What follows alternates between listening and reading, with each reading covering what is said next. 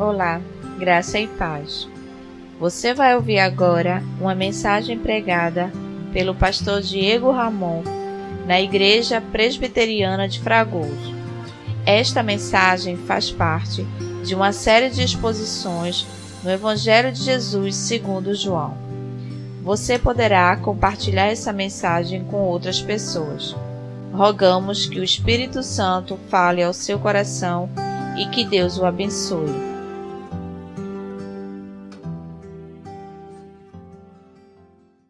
Queridos irmãos, vamos abrir as nossas Bíblias no Evangelho de Cristo, segundo João, no capítulo 7.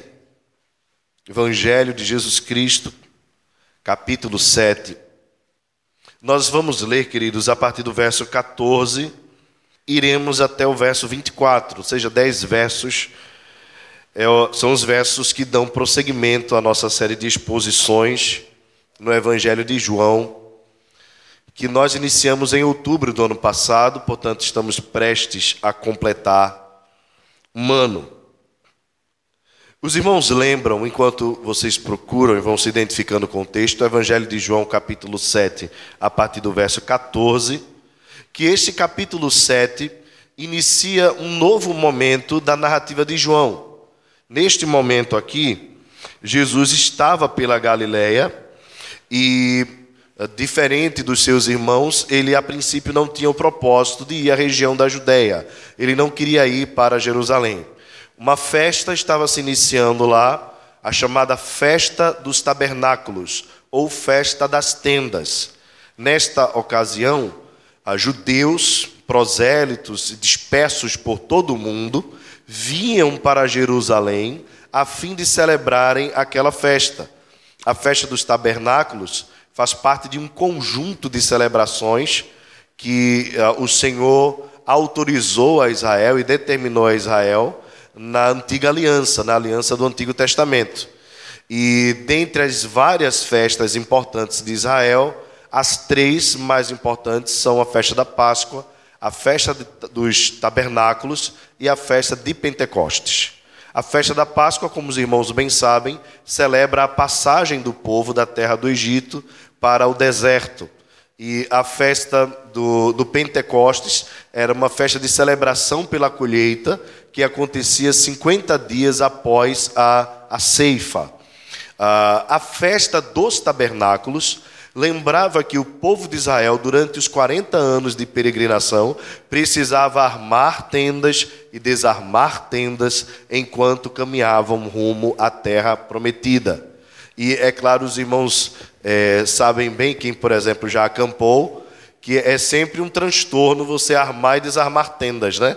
Eu lembro de um acampamento que nós fomos, é, eu acho que Eric lembra desse acampamento, foi um dos primeiros que a gente foi lá em aldeia e conseguiram para nós umas, umas tendas do exército.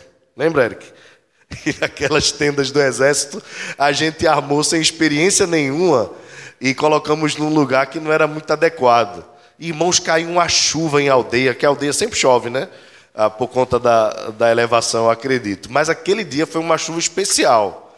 Né? E molhou as roupas de todos os 15 que estavam dentro da barraca. Aí foi um transtorno o restante do acampamento, porque continuou nublado, as nossas roupas não enxugavam, ou seja, nós passamos vários dias com a mesma roupa. Imagina então um monte de adolescente com cueca repetida durante quatro dias.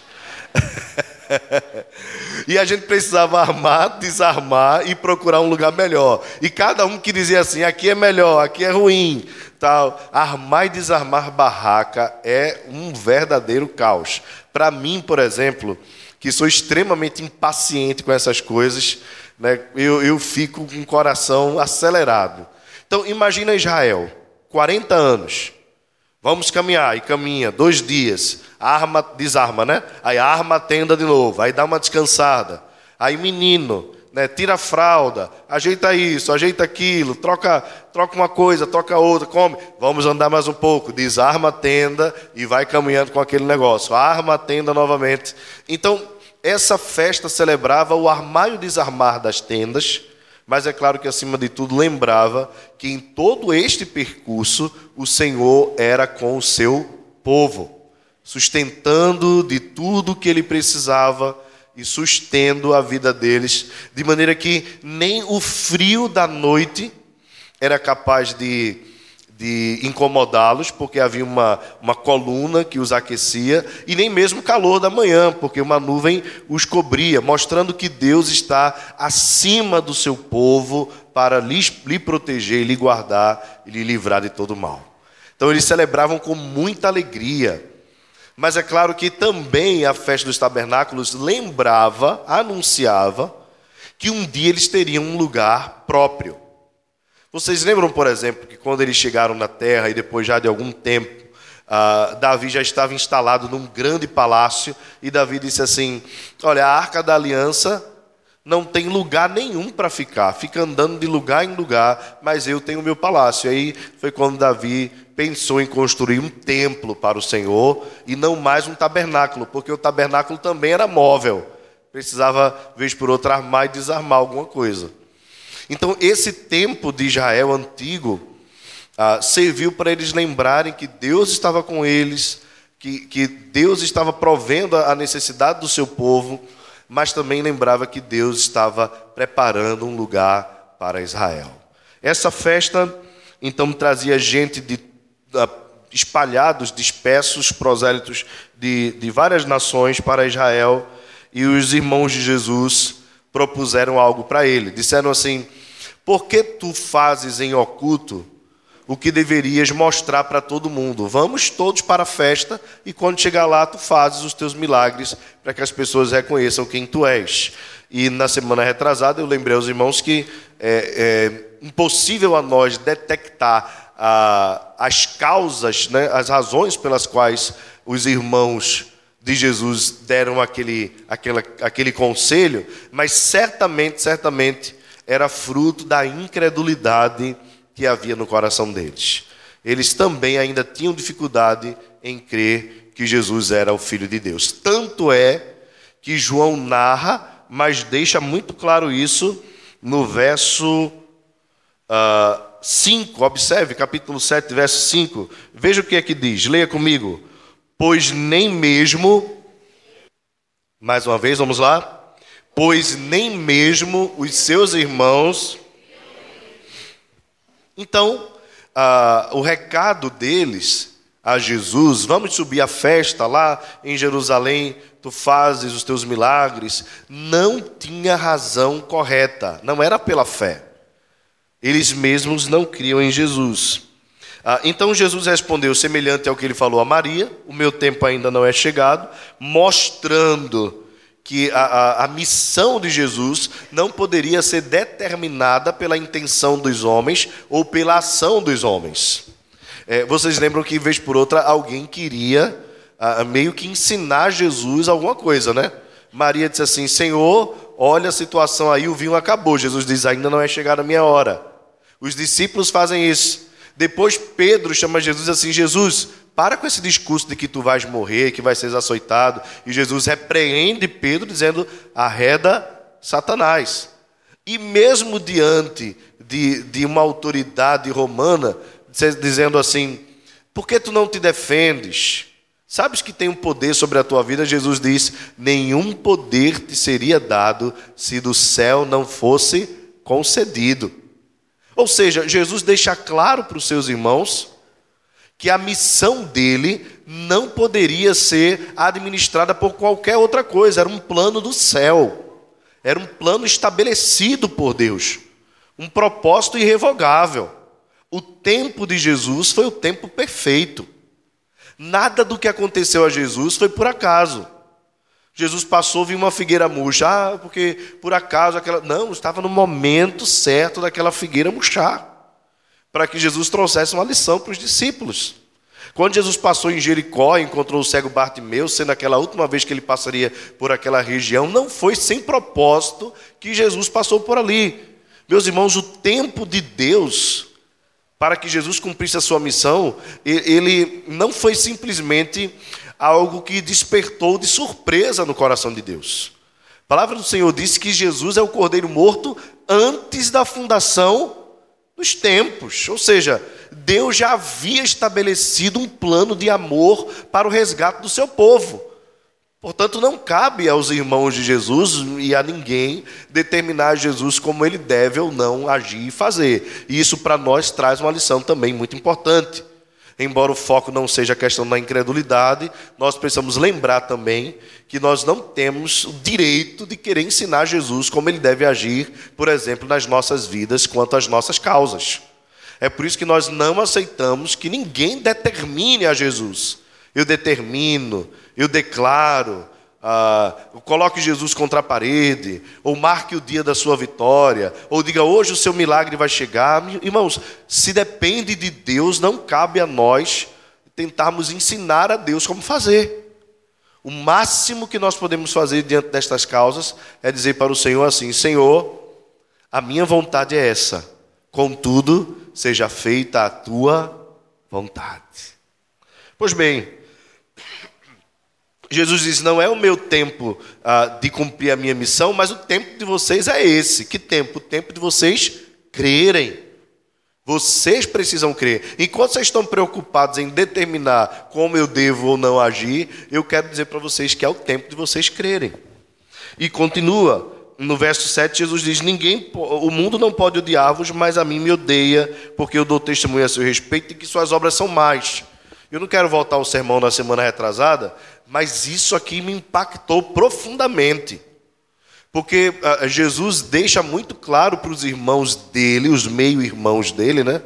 Meios irmãos dele, que uh, eles conseguiam ter conciliação com o mundo antigo, amizade com aquele povo, porque eles não revelavam as coisas que estavam no coração deles e que o mundo odiaria Jesus justamente porque ele revelaria que as suas obras são más. E nós estamos falando aqui de pessoas religiosas. A festa do tabernáculo era uma festa religiosa.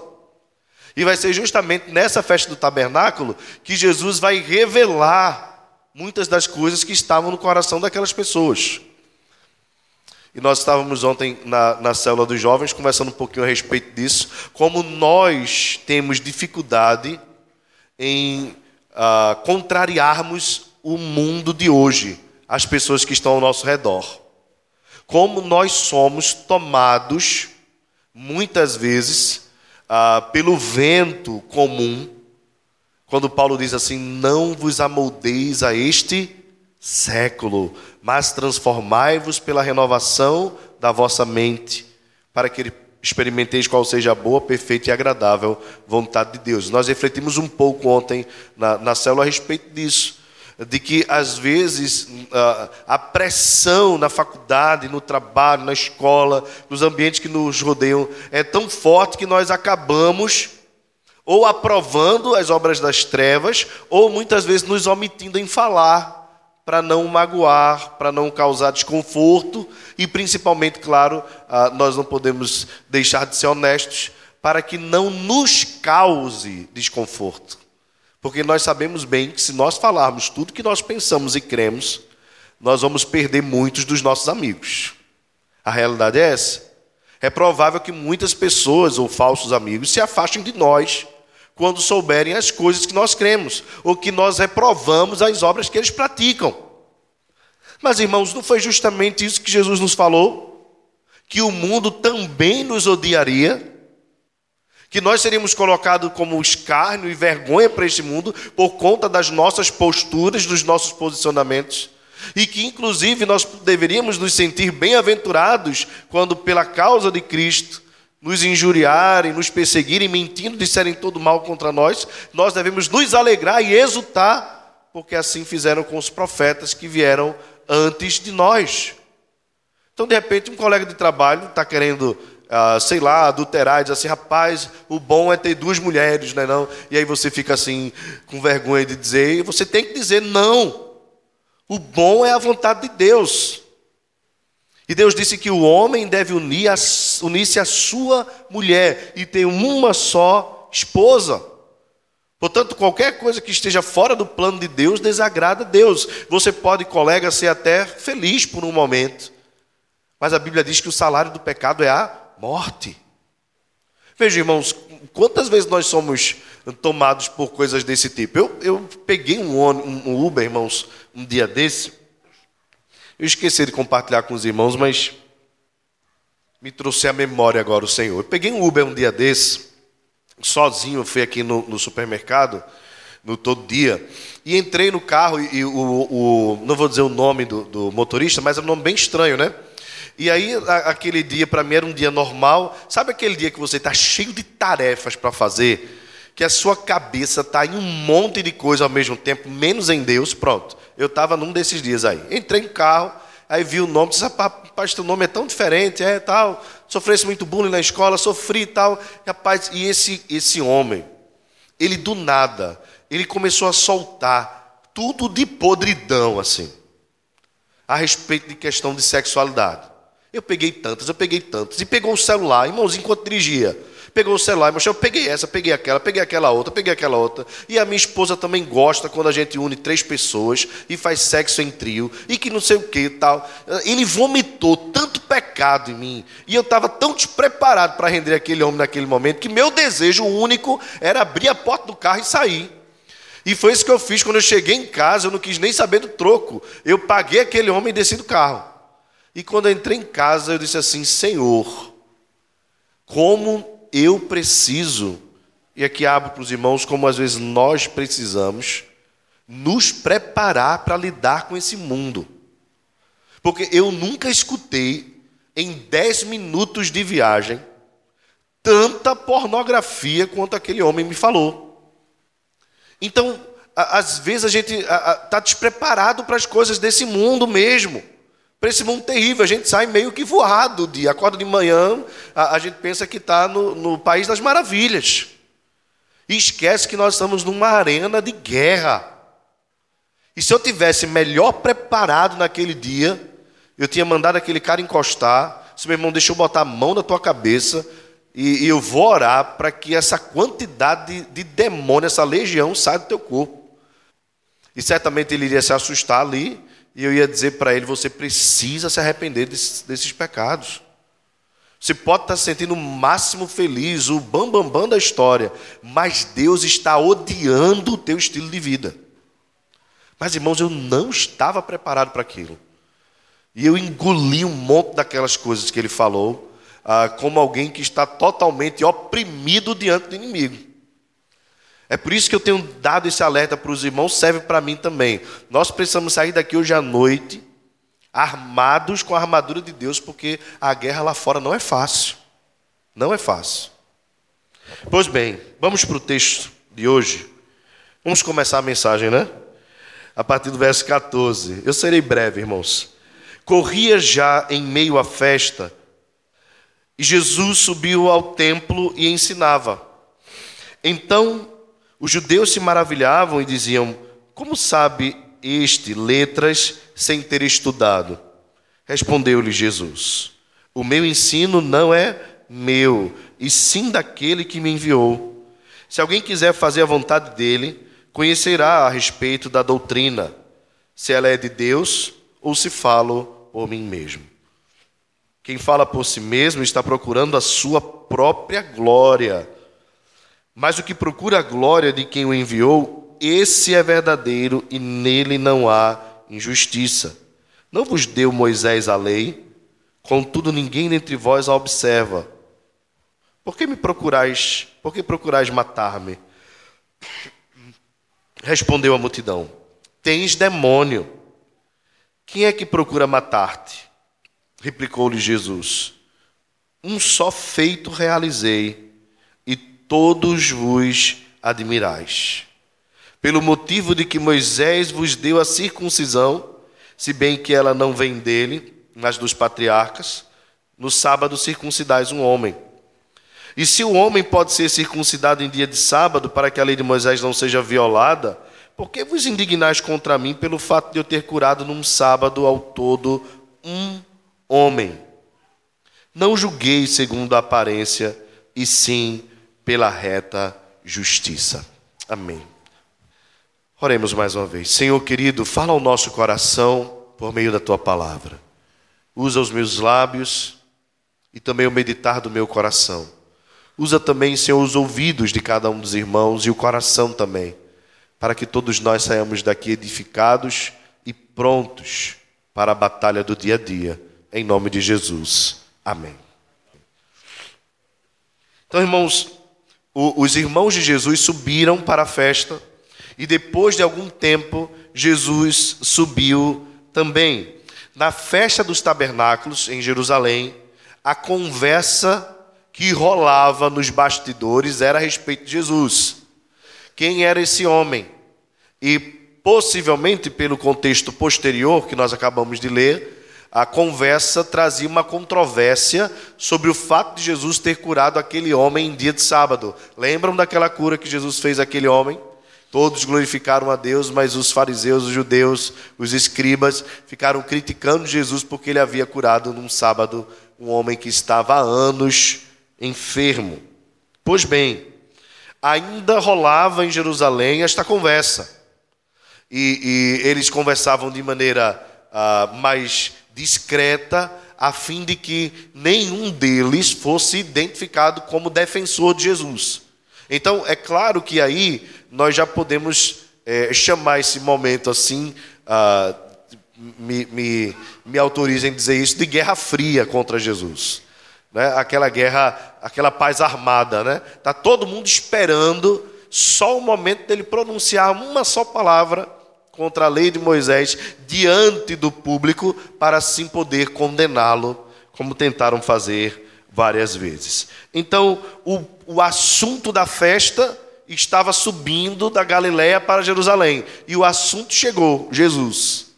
E quando ele chega em meio à festa, os judeus então ah, começaram a se maravilhar com o ensino dele, porque a festa dos tabernáculos era também não apenas um tempo deles comerem, beberem e celebrarem com muita música, mas era também um tempo de reflexão e de ensino. Então, os doutores da lei, os escribas, pegavam as suas Bíblias e liam diante do povo, e assim como fizeram no tempo de Esdras e Neemias, saíam explicando as Escrituras a fim de que todos pudessem entender o que ali estava sendo falado. Lembrem também ah, que nesse período é provável que nós encontremos muitas pessoas que não tinham conhecimento ah, da, da língua hebraica. Portanto, a leitura da Escritura no, no, seu original hebraico, nós estamos falando da Escritura do Antigo Testamento, não era comum a todos. Ok? Então, quando o escriba pegava a lei, é como se ele tivesse alimentando o povo, estava de fato alimentando aqueles que não podiam comer sozinhos. Então, muitas pessoas iam para lá, por, por, por conta dessa dificuldade, também para ouvir os ensinamentos. Então eles se maravilharam pelo fato de Jesus estar ensinando. E não é a primeira vez que as pessoas se maravilham com o ensino de Jesus. Os irmãos devem lembrar que quando ainda criança, aos 12 anos, quando subiu com José e Maria para o templo, após o período da festa daquele lugar e, e da recepção de Jesus, uh, quando José e Maria voltam para casa, no meio do caminho, na caravana, descobrem que Jesus não estava entre eles. E quando voltam para lá, Maria pergunta: Por que estás aqui? E qual é a resposta de Jesus? Não sabias que eu estava na casa do meu pai? E o texto diz que Maria se entristeceu naquele momento. A tristeza de Maria ali, claro, a tristeza de mãe, né? Humana. É, ela sabia que ali estava se cumprindo ah, aquilo que posteriormente seria ainda mais forte. Lembra que Simeão disse para ela assim: Pois uma espada traspassará a tua alma. A profecia de Simeão ainda iria se cumprir, mas Maria estava sentindo agora ah, um pouco da ponta da faca no seu corpo. Quando Jesus disse: Eu estou iniciando o meu ministério na casa do meu pai. E ali o texto diz que os doutores da lei, os escribas, se maravilhavam com o ensino de Jesus. Então não foi aqui a primeira vez que Jesus foi ah, colocado como mestre. Tanto é que em alguns momentos ele vai ser chamado assim, né? Mestre, rabi, raboni.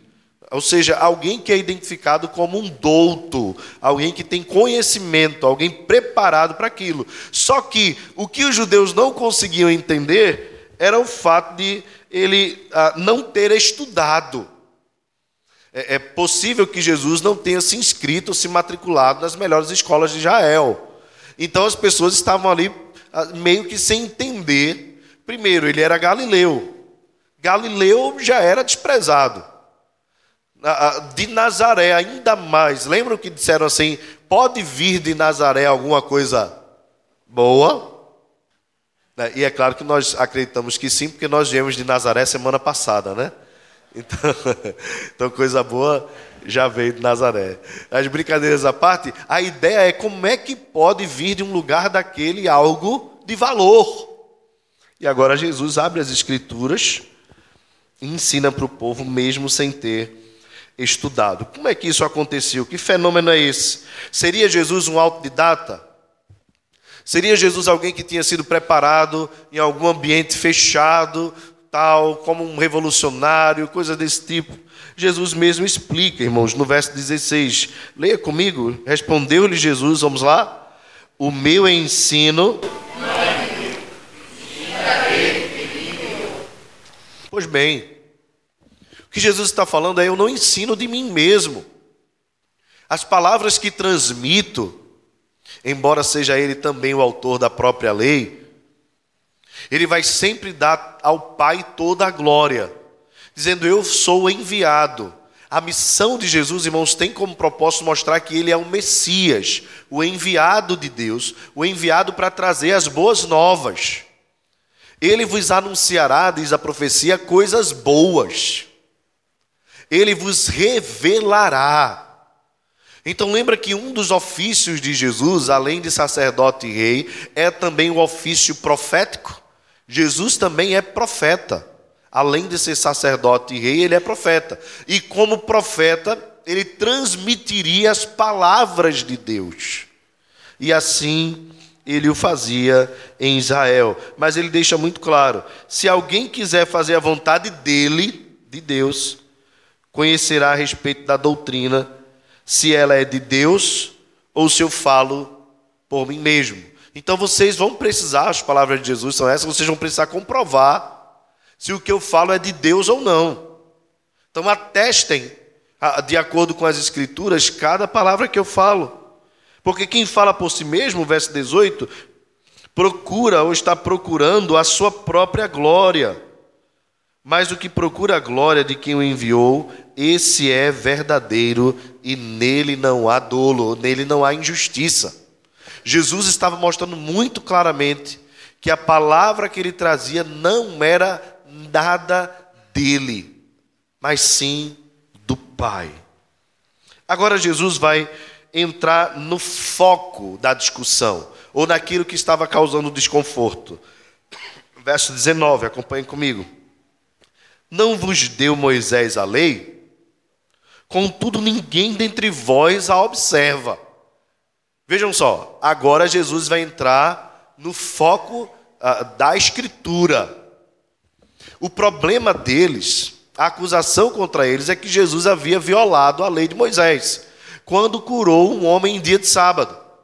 Então Jesus diz: Vocês não estão me criticando por conta da lei de Moisés? Então vamos lá vamos abrir a lei, vamos observar a lei, porque eu vou provar que, na verdade, vocês é que estão descumprindo a lei e não eu.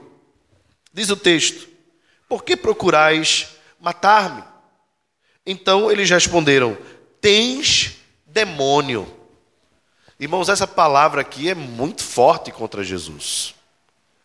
Vocês lembram que uma vez disseram que Jesus operava milagres sob o poder de Belzebu, o principal dos demônios.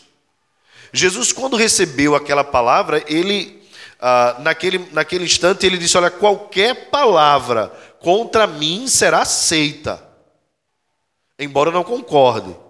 Mas qualquer blasfêmia contra o Espírito Santo não será aceito, porque é pecado para a morte dele não se tem arrependimento.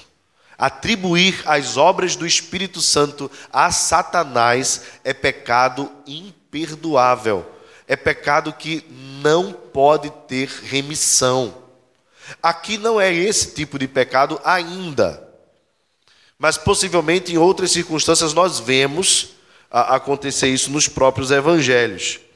Jesus ah, replica aquilo ali quando eles também perguntam ah, quem é que procura matar-te.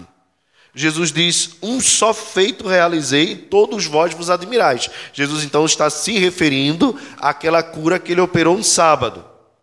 Pelo motivo de que Moisés vos deu a circuncisão, se bem que ela não vem dele, mas dos patriarcas, aqui Jesus desconstrói algo interessante, né?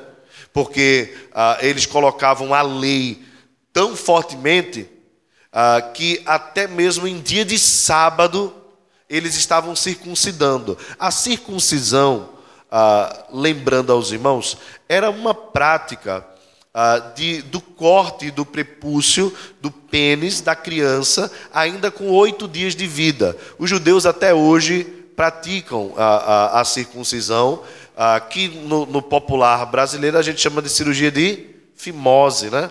E dizem, né, histórica, ou cientificamente, que é, beneficia o homem, ajuda na questão da higiene e também previne na mulher, no caso da esposa, o câncer de colo do útero. Bem, uh, nós não sabemos, eu não sou cientista, mas o que nós temos ouvido falar a respeito disso é, é, é essa questão. Mas a circuncisão não era uma questão meramente biológica uh, ou de saúde pública, mas a circuncisão era uma marca que Deus deixava em cada homem de Israel, para que assim fosse identificado como israelita, como um hebreu. Só que não foi Moisés quem estabeleceu isso. Os irmãos devem lembrar bem que essa foi uma aliança que Deus fez com Abraão. Abraão foi ah, chamado por Deus e Deus disse: Leva teu filho ao oitavo dia para que ele seja circuncidado. Então, essa foi uma aliança que Deus fez muito antes de Moisés, com os patriarcas. Ah, inclusive, Moisés não seria, biblicamente falando, o melhor exemplo de alguém que cumpriu a circuncisão. Porque, não sei se vocês lembram do episódio, mas a sua esposa, Zípora, o chamou de homem sanguinário, porque Moisés não fez a circuncisão no seu filho Gerson, e Deus ia matar a criança, por conta da, dele não ter feito isso. Então Moisés foi, pegou uma pedra molada e fez a circuncisão do menino e assim livrou a criança da morte. Mas a acusação de Zípora contra Moisés foi: Tu és um homem sanguinário. Nós, eu, eu não sei exatamente qual a razão dele não ter feito, mas no mínimo, no mínimo, uma dispersão de Moisés quanto à sua família naquele aspecto. Então Moisés não seria para nós o melhor exemplo da circuncisão, porém ela foi confirmada em Moisés.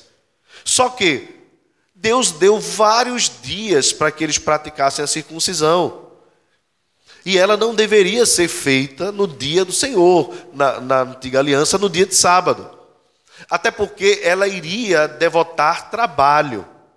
E lembrem também que naquele período, após a prática da circuncisão, a criança que se submetesse a ela passaria pelo menos três a cinco dias de febre e de inflamação, que era um período onde se observava bem a criança. Deixa eu lembrar para os irmãos mais um episódio. Lembram quando Deus levou Jacó para a terra de Siquem, ou a terra de Siquém? Quando chega lá, ah, o príncipe de, daquela cidade se relaciona com a filha de Jacó. E os irmãos dele, de, de, os irmãos dela não gostam, os filhos de Jacó. Então eles fazem um acordo para unir a família. Só que lembrem, a união deveria ser feita por meio da circuncisão. Qualquer outro povo que quisesse se aliar a Israel precisaria se circuncidar. Então eles decidiram: todos os homens de Siquém se submeterão à circuncisão. Então os irmãos de, de Diná, ah, filhos de Jacó, se juntaram e praticaram a circuncisão em todos os filhos de Siquém e quando eles estavam no período da febre, da inflamação, eles se insurgiram contra eles e mataram todos. E Jacó repreendeu duramente os seus filhos por conta daquela prática. Então veja como era a circuncisão. Portanto, se hoje né, alguém quiser se tornar judeu, precisa ainda praticar a circuncisão, só que hoje com vários, vários é, é, várias tecnologias né, que podem colaborar para que esse período da inflamação seja ah, o mais breve possível. Mas naquela época não era assim. Então eles praticavam a circuncisão com que objetivo? De fazer com que Israel se tornasse uma nação ainda mais forte, mais exclusivista. Então eles trabalhavam naquele dia para que Israel se tornasse mais forte, mais exclusivista, para que Israel se tornasse uma nação poderosa, porque o reino deles era deste mundo. Mas quando Jesus curou um homem que estava mais de 30 anos enfermo sem poder levantar-se, Jesus foi criticado.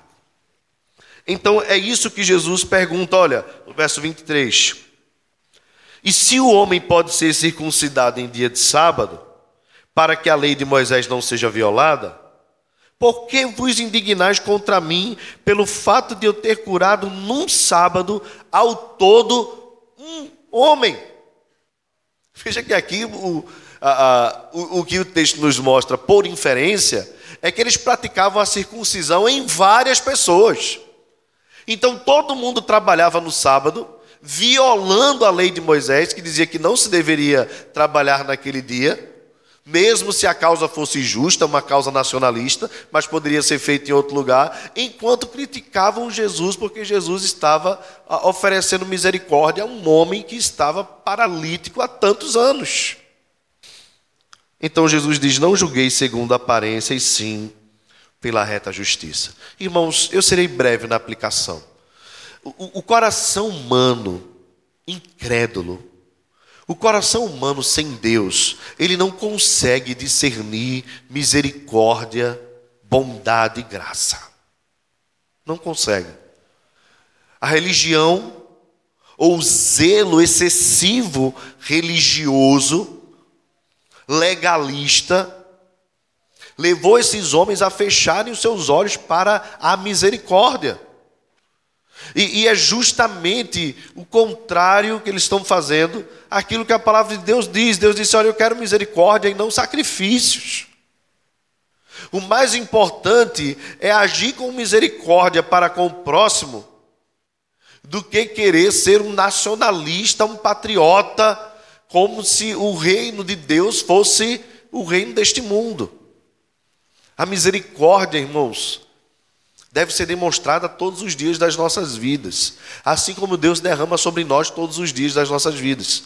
Nós não devemos jamais deixar de estender a mão a ninguém que está caído para tentarmos cumprir zelos religiosos.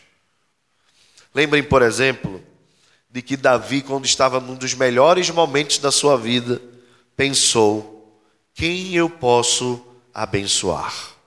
E lembrou-se do filho de Jonathan, seu amado do coração. E foi buscá-lo lá em Lodebar, o trouxe para sua casa, deu a ele terras e deu a ele boa comida, e disse: A partir de agora você vai comer da comida do rei. Veja se isso não nos lembra o texto do Salmo 23, quando diz: Bondade e misericórdia me seguirão todos os dias da minha vida e habitarei na casa do Senhor para todo sempre. Diz a minha cabeça com óleo e o meu cálice transborda. Deus é o Deus de toda misericórdia. Jesus, irmãos, não temeu ser criticado, não temeu ser hostilizado. Jesus não temeu a, a, religiosidade da sua época, os religiosos da sua época, antes fez o bem acima de qualquer coisa, porque o seu testemunho é verdadeiro e era testificado pelo Pai.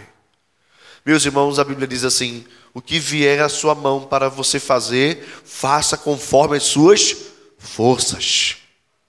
Porque para o além, para onde irás, não haverá obras. É tempo de nós despertarmos para a misericórdia, ainda que o mundo nos critique. É, é tempo de nós abrirmos as portas para recebermos com amor a quantidade de imigrantes que têm, têm fugido de vários países e têm embarcado aqui em nosso país, atracado, melhor dizendo, aqui em nosso país. venezuelanos que estão chegando, vítimas da perseguição comunista na Venezuela. É tempo de nós abrirmos as mãos e dizermos: vocês são bem-vindos. Esse é o papel da igreja. Quanto ao controle de saúde, o controle sanitário, isso é dever do Estado, cabe a nós cobrarmos. Mas a nós, essa nação maravilhosa, irmãos, o Brasil é um país maravilhoso. Nós já acolhemos japoneses, já acolhemos húngaros, já acolhemos ah, russos, ah, já acolhemos italianos, já acolhemos gente de tantas nações. Estatísticas dizem que há mais libaneses no Brasil do que no Líbano, mostrando que nós somos uma nação aberta e temos aí a oportunidade das portas do Evangelho, das missões transculturais em nossa própria terra. É tempo de nós abrirmos e estendermos as mãos ao estrangeiro, bem como ao órfão, à viúva, ao necessitado. Ainda que o mundo critique, porque, irmãos, infelizmente, o mesmo mundo que não faz e que atormenta essas pessoas é o mundo que critica aqueles que querem fazer o bem. Mas a Bíblia diz: faze o bem. Faze o bem. Não te indignes com o malfeitor. Salmo 34 diz isso. Não 37, não te indignes com o homem que fala mal. Confia no Senhor e faz o bem.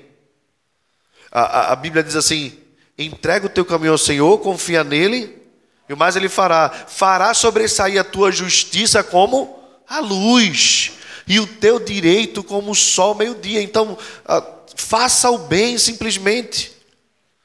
E ainda que o mundo critique, glorifique a Deus, porque criticaram também o nosso Mestre. Jesus nos ensina, irmãos, nesse texto aqui, que o coração do homem sem Deus é capaz de negar até mesmo um bem àquele que tanto precisava de misericórdia. Ao mesmo tempo, esse coração é capaz de encontrar erro onde não tem. Portanto, o testemunho que esses homens dão a respeito de Jesus e que podem dar a respeito da igreja de Cristo, para nós é lixo, é refúgio. Estava vendo um tempo desse uma discussão a respeito da igreja e, e alguns candidatos e tal querem aprovar a taxação sobre a igreja. E é, é comum, talvez você já tenha visto, as pessoas dizerem assim: igreja não paga imposto. Você já ouviu isso? Igreja não paga imposto. Um engano terrível. Porque nós pagamos todos os impostos de tudo que nós fazemos: água, luz, telefone. Se a igreja contratar um funcionário, paga esse funcionário. Ah, se a igreja, se esse funcionário, ah, sendo logicamente ah, recebido de forma legal, ele tem todos os direitos como um trabalhador qualquer. O que a igreja não paga é da sua renda, porque ela é uma entidade religiosa sem fins lucrativos. E todo recurso que chega à igreja já foi tributado, porque os irmãos pagam altíssimos impostos e entregam ao Senhor um dinheiro que já foi tributado a César, se assim nós podemos dizer. E essa mesma igreja, historicamente, há dois mil anos no mundo, tem aliviado o peso das costas do Estado. E quando os governos são incompetentes para cuidar do pobre, da viúva, dos mais necessitados. É essa igreja que tem feito o papel. Irmãos, ai desse mundo se não fosse a igreja de Cristo. Quantas famílias não são restauradas semanalmente nas igrejas cristãs? Quantos homens saem da bebedice, das drogas? Quantas mulheres saem da prostituição, das drogas, da bebedice? Quantas famílias são restauradas? Quantos conflitos ah, são resolvidos aqui? Quantas obras sociais as igrejas fazem? Quem visita as pessoas nos presídios é a igreja do Senhor, irmãos. A igreja cristã. Procura os espíritas, os umbandistas muito mal os católicos vão lá. Mas os crentes estão lá, visitando. Vá nos hospitais que você vai encontrar os crentes. Veja quantos hospitais cristãos têm aliviado o peso do Estado. Quantas escolas, quantas universidades. E ainda assim, a igreja é acusada de não contribuir com a nação. Meus irmãos, isso para mim tudo é lixo. Cabe a nós continuarmos cumprindo o nosso papel, sermos fiéis a Deus, para a glória de Deus, fazermos o nosso melhor, porque Ele é quem honrará as nossas obras.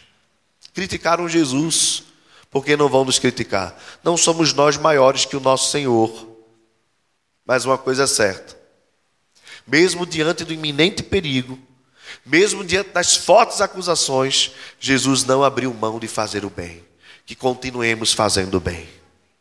Fomos para Nazaré, já fomos para João Alfredo, já fomos para diversos orfanatos, asilos, Quantas ações comunitárias nós já não fizemos aqui? Abrimos as portas da nossa igreja para a comunidade, às vezes até mesmo de meia-noite. Quantos dos irmãos aqui não tiveram suas vidas transformadas e socialmente são pessoas melhores hoje para a glória de Deus por influência da igreja de Cristo? As nossas obras, irmãos, sobem para Deus como um aroma suave. E ainda que esse mundo considere nada, para Deus é tudo. Bendito seja o seu nome. Continuemos a fazer o bem para a glória de Deus, em nome de Jesus. Vamos ficar de pé, irmãos.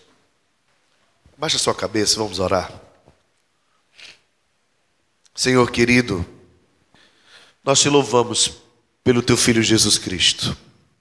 Te louvamos pela fidelidade dele. Te louvamos porque ele não abriu mão de cumprir a sua missão e mesmo sabendo que seria interpelado em Jerusalém, na festa dos tabernáculos, mesmo sabendo que procuravam matar-lhe, ele não abriu mão. Ele foi lá, ensinou, e quando contestado, explicou e confirmou que tudo que ele fazia glorificava o Pai que está nos céus. Senhor querido, nós queremos te rogar força para a tua igreja nesse século 21. Para essa igreja que tem começado a sentir um pouco do que é perseguição religiosa. Quando nós simplesmente expomos os nossos valores e os nossos princípios, quantas pessoas passam a nos criticar e nos rejeitar. Senhor, mas nós vamos não vamos jamais abrir mão do Senhor para nos amoldarmos a este mundo. Jamais. Pelo contrário, seremos transformados a cada dia à semelhança do teu filho Jesus Cristo. E não nos conformaremos com este século, em nome de Jesus. Ajuda-nos, Senhor, a sermos fiéis. E que amanhã, Senhor, seja qual for a batalha que venhamos a enfrentar, nos ajuda a sermos fiéis.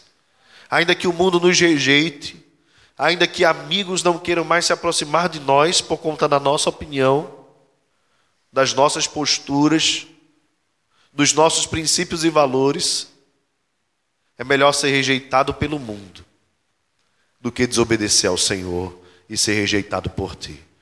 Nós preferimos, Senhor, a solidão deste mundo do que não estarmos em tua presença. A tua presença nos basta ainda que esse mundo nos rejeite.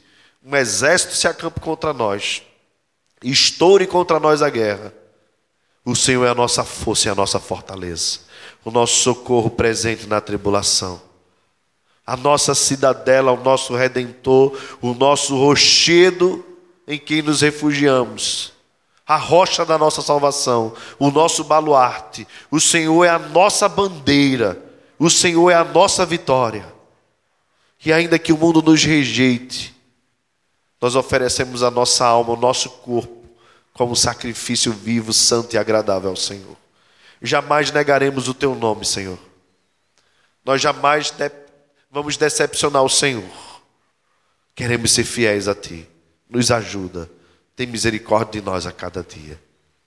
Que a graça e a paz, nosso Senhor e Salvador Jesus Cristo, que o amor de Deus, nosso Pai eterno, a comunhão, o poder e a consolação do Espírito Santo seja sobre nós e permaneça conosco, agora e para todo sempre. Amém. Você acabou de ouvir uma mensagem pregada pelo pastor Diego Ramon na Igreja Presbiteriana de Fragoso. Compartilhe esta palavra com mais alguém. Deus te abençoe e até a próxima.